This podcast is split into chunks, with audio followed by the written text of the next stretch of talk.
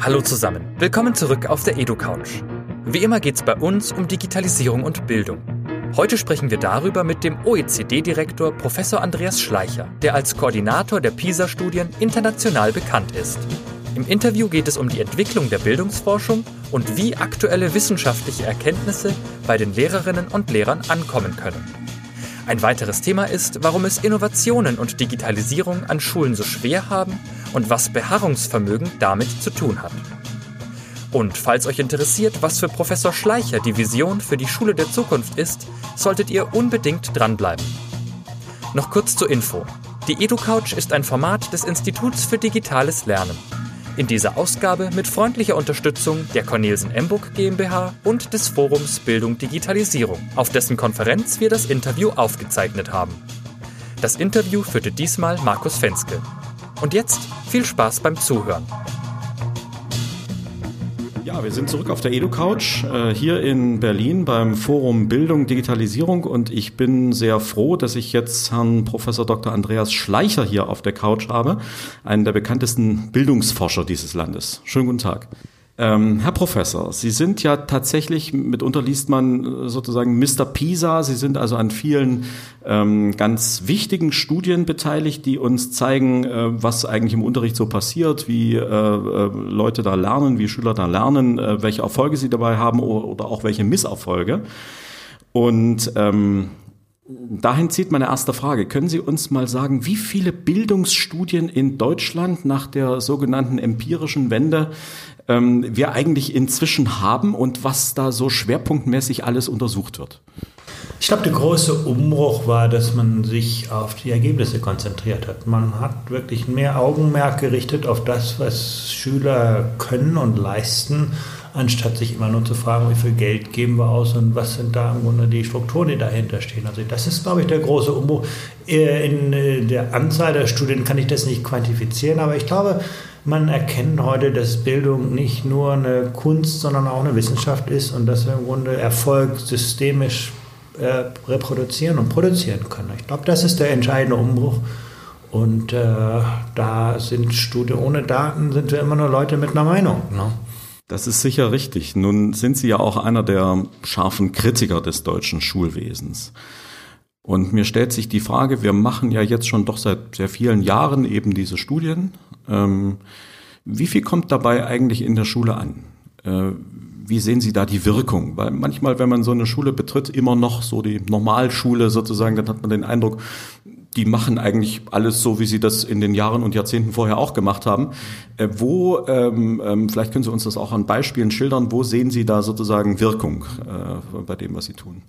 Also man muss sich immer fragen, ob das Glas halb leer oder halb voll ist. Und ich denke, da ist in Deutschland seit der ersten PISA-Studie schon viel in Bewegung gekommen. Denken Sie an das Thema Ganztagsschule, denken Sie an die frühe Förderung die, der Leistungs, die Leistungsschere nach sozialem Hintergrund, die ist immer noch groß, aber es ist zusammengegangen. Also es hat sich viel getan, auch die Gesamtleistung in Deutschland ist deutlich besser geworden. Also, äh, aber auf der anderen Seite äh, reicht das nicht. Ne? Man muss eben sehen, die Welt verändert sich unglaublich schnell und das, also der Abstand zwischen dem, was die Welt erwartet von jungen Menschen und was Schulen leisten, der wird tendenziell größer, nicht kleiner. Ne? Und man muss auch sehen, dass das, was man leicht unterrichten kann, das, was man leicht testen kann, eben heute auch leicht digitalisierbar ist. Ich glaube, die entscheidende Herausforderung von Schulen ist wirklich, dass äh, die Vermittlung, die Reproduktion von Fachwissen alleine Menschen nicht mehr zum Erfolg bringt. Das ist wirklich die große Herausforderung. Wir müssen uns heute auf äh,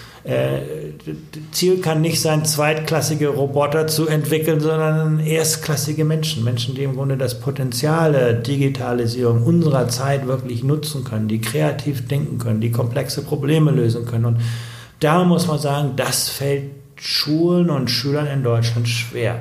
Nehmen wir den Bereich Naturwissenschaften, das war der Schwerpunkt in der letzten PISA-Studie. Da ist in Deutschland relativ gut, wenn es um Inhaltswissen geht, Mathematik, äh, Physik, äh, Chemie, Biologie.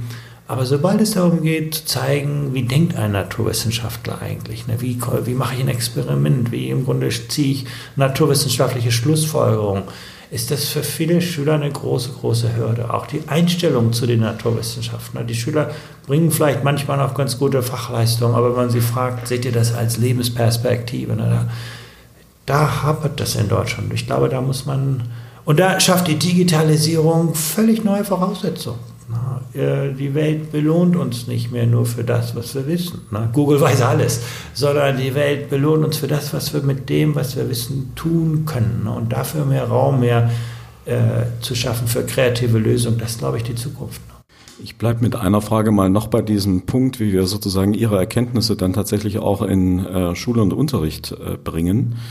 Ähm, Sie kritisieren ja zum Beispiel eben ähm, äh, die Abhängigkeit des Bildungserfolgs in Deutschland von der sozialen Herkunft. Sie kritisieren ähm, ja so Separationsprozesse, die äh, früh zu, also sehr früh schon ansetzen und eher kontraproduktive Wirkungen haben.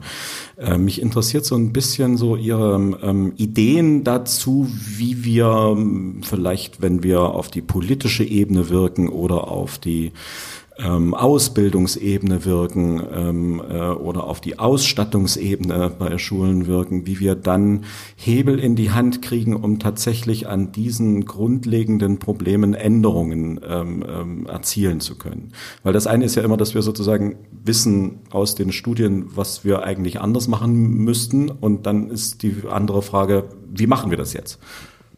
Also bei der Umsetzung, das ist immer die große Herausforderung. Aber auch da denke ich, äh, die Forschung schafft die Erkenntnis, was, wo, in welchem Kontext wirklich gut funktioniert. Äh, und bei der Umsetzung, denke ich, muss man auf die besten. Es geht heute nicht mehr darum, im Grunde gute Ideen von oben nach unten ins Schulsystem zu drücken. Das funktioniert nicht mehr. Es geht darum, im Grunde die guten Ideen, die es gibt in den Klassenzimmern, in den Schulen zu finden, zu fördern und, und zu vernetzen. Ich denke, das ist heute die Umsetzung von Forschungsergebnissen.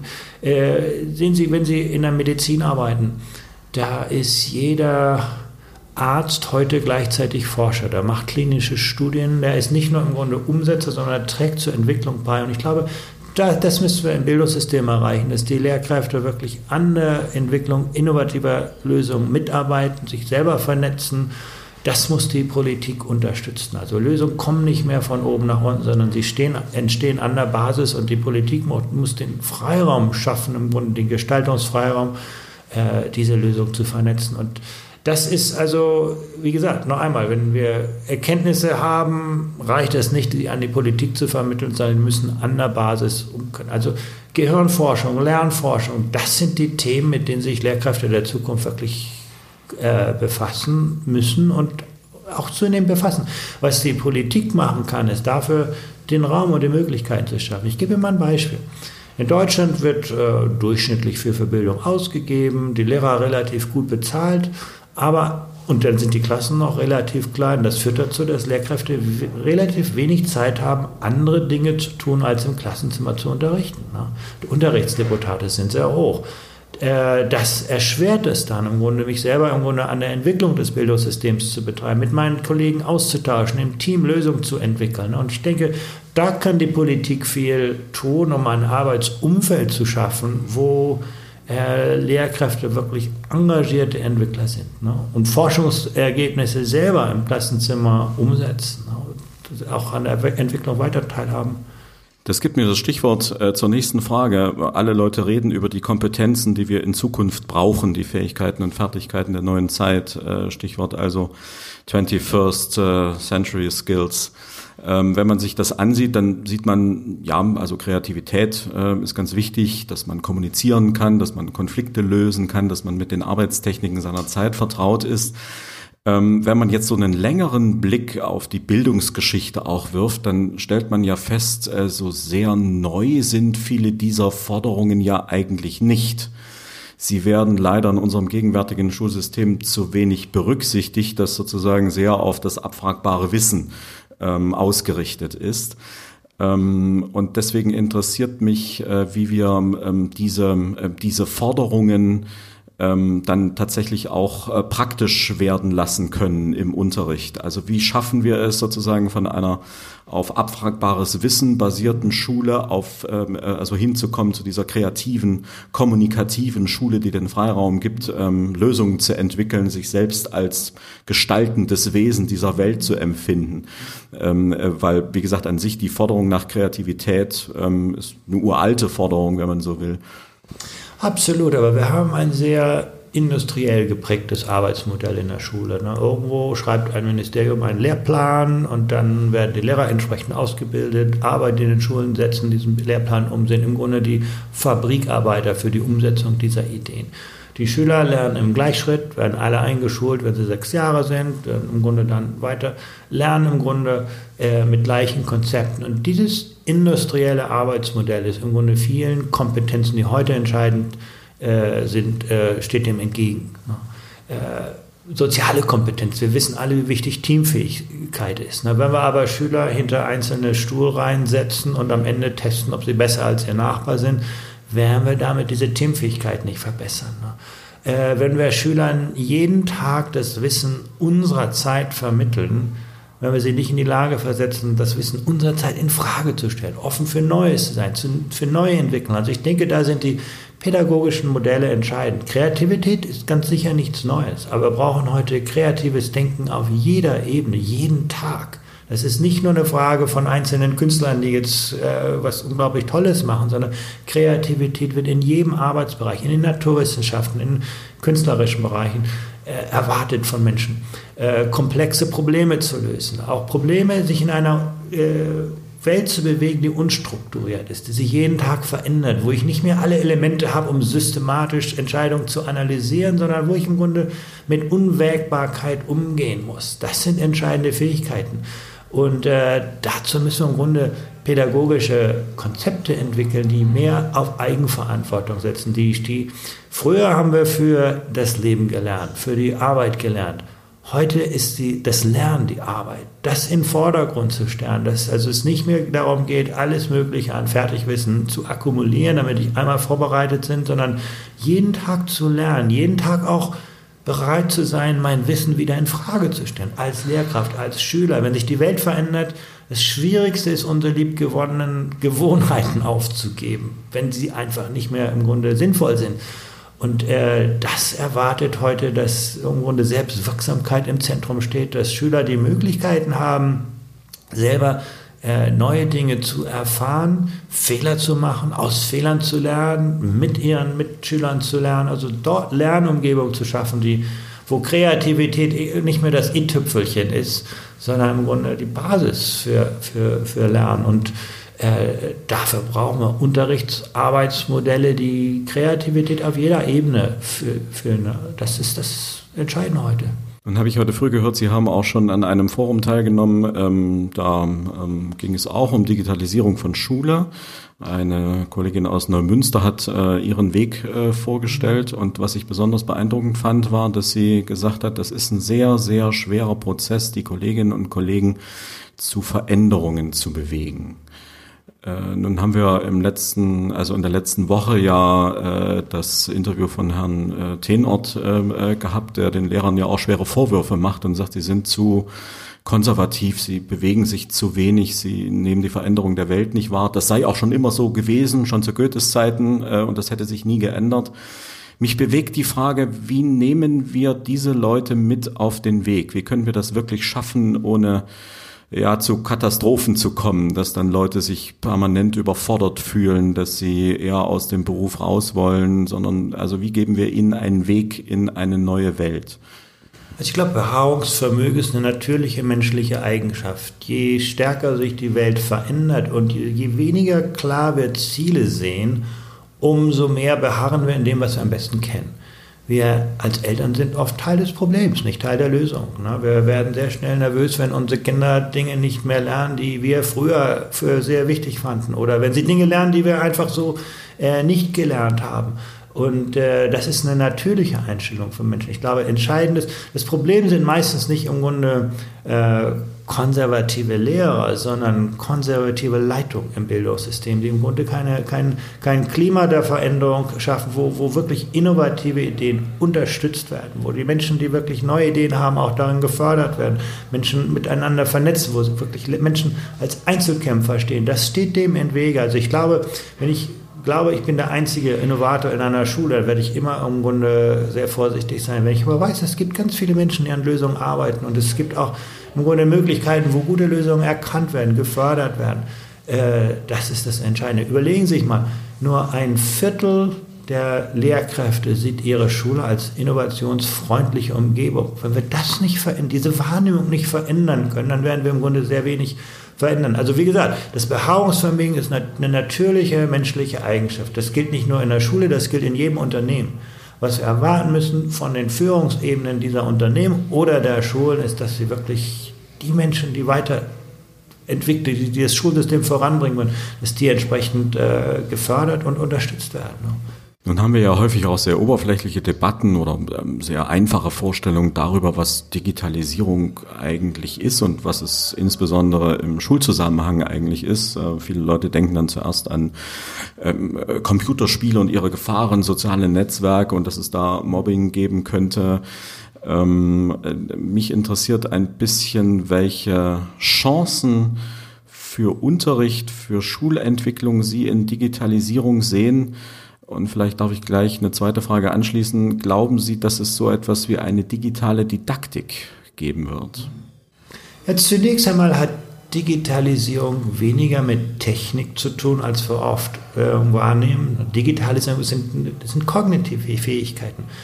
Denken Sie an Lesekompetenz. In, der, in dem Print-Zeitalter ging es darum, im Grunde Informationen zu extrahieren aus Büchern. Wenn ich irgendwo was nicht wusste, konnte ich das im Lexikon nachschlagen und ich konnte auch vertrauen, dass die Antwort richtig ist. Heute schaue ich bei Google nach. Ich kriege 100.000 Antworten auf meine Frage. Ich muss im Grunde selber im Grunde Informationen miteinander verknüpfen, neues Wissen konstruieren. Die, diese Konstrukte haben sich verändert. Das ist digitale Kompetenz. Auch die Arbeit im Team. Ne, früher konnte ich auf Einzellösungen, Insellösungen setzen. Heute geht es darum, Wissen zu vernetzen, fächerübergreifend zu denken. Also das ist zunächst einmal etwas, was gar nichts mit Technik zu tun kann, sondern mit der Fähigkeit, die künstliche Intelligenz durch menschliche Fähigkeiten zu ergänzen. Ne. Das ist der erste Punkt. Und zum Zweiten schafft uns die Digitalisierung unglaubliche Möglichkeiten. Warum soll ich als Schüler von einer Lehrkraft lernen, die gerade zufällig vor mir steht?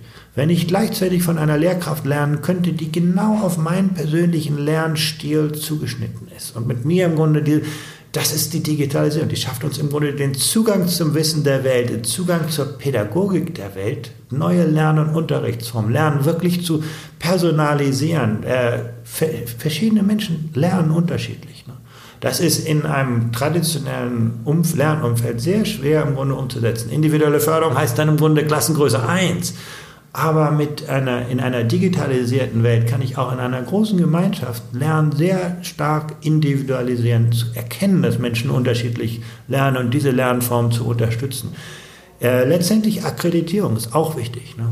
Wenn wir an traditionelle Testverfahren denken, denken wir, okay, da kommt jemand, der nimmt Lernzeit weg, um da zu testen und dann Jahre später oder Monate später kriegt man das Ergebnis.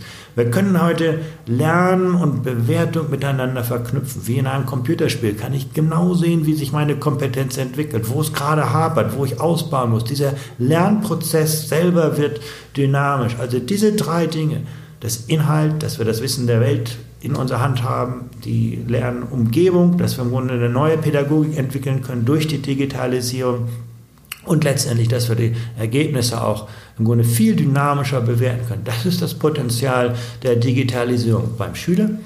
Auf der Ebene der Lehrkräfte, wir können gute Ideen vernetzen, wir können im Grunde, eine Lehrkraft kann ihr eigenes Wissen der ganzen Welt zur Verfügung stellen. Die ganze Welt kann dieses Wissen bewerten. Weiter, so funktionieren soziale Netzwerke. Ne?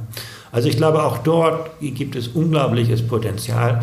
Es gibt ganz sicher auch Risiken. Ne? Das ist nicht gesagt. Also das Potenzial der Individualisierung, im Grunde alle im Grunde auf die gleiche Plattform zu bringen, ist da, es kann genau ins Gegenteil umschlagen, dass diejenigen, die schon gut gebildet sind, dadurch noch besser werden und andere noch weiter zurückbleiben. Ne? Aber ich denke, diese Gefahren gibt es in jedem Bereich der Gesellschaft. Die hat es auch in traditionellen Schulen gegeben. Das Potenzial, heute neu und anders zu lernen, ist, glaube ich, um so vieles größer. Digitalisierung kann uns wirklich ermöglichen, die Welt wirklich als Einzelperson, noch nie hatte eine Einzelperson so viele Möglichkeiten, Gestaltungsmöglichkeiten in dieser Welt. Denken Sie an die großen Firmen dieser Welt, dieser letzten Jahrzehnte, die sind alle aus einer Idee entstanden.